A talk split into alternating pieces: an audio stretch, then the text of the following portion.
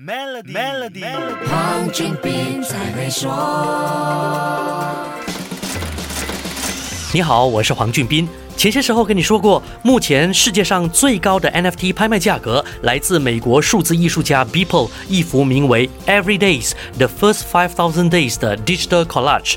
这幅数字照片拼图竟然拍卖到了七千万美元的天价，还记得吗？作品拍卖出天价，创作者 Beeple 本人就是 Mike Winkelmann，在接受媒体访问时却明确地表示，NFT 的价格绝对是泡沫。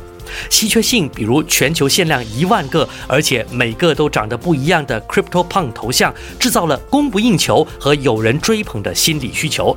这些头像每交易一次，价格就更上一层楼。可是要上升到天价的高度，那就需要炒作一番才行了。炒作机会就在资本有了流量时发生。因此，有一些观点就认为，目前这种炒作和营销手段跟一六三七年发生在欧洲的郁金香狂热泡沫事件很像。除了炒作出一个人们心里信仰的价值，商品本身是不是真的值得所谓的天价？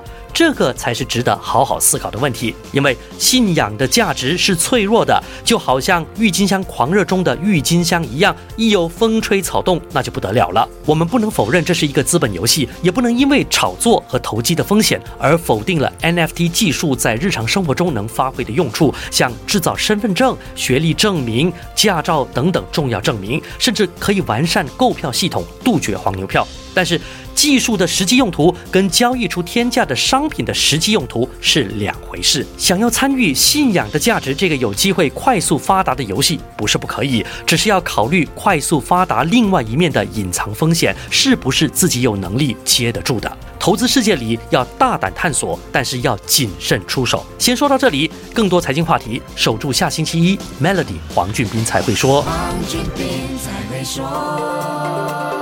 浏览 www.maybankpremierwealth.com/rewards 进行投资及投保，可获更高回酬，并能赢取两克黄金。附条规。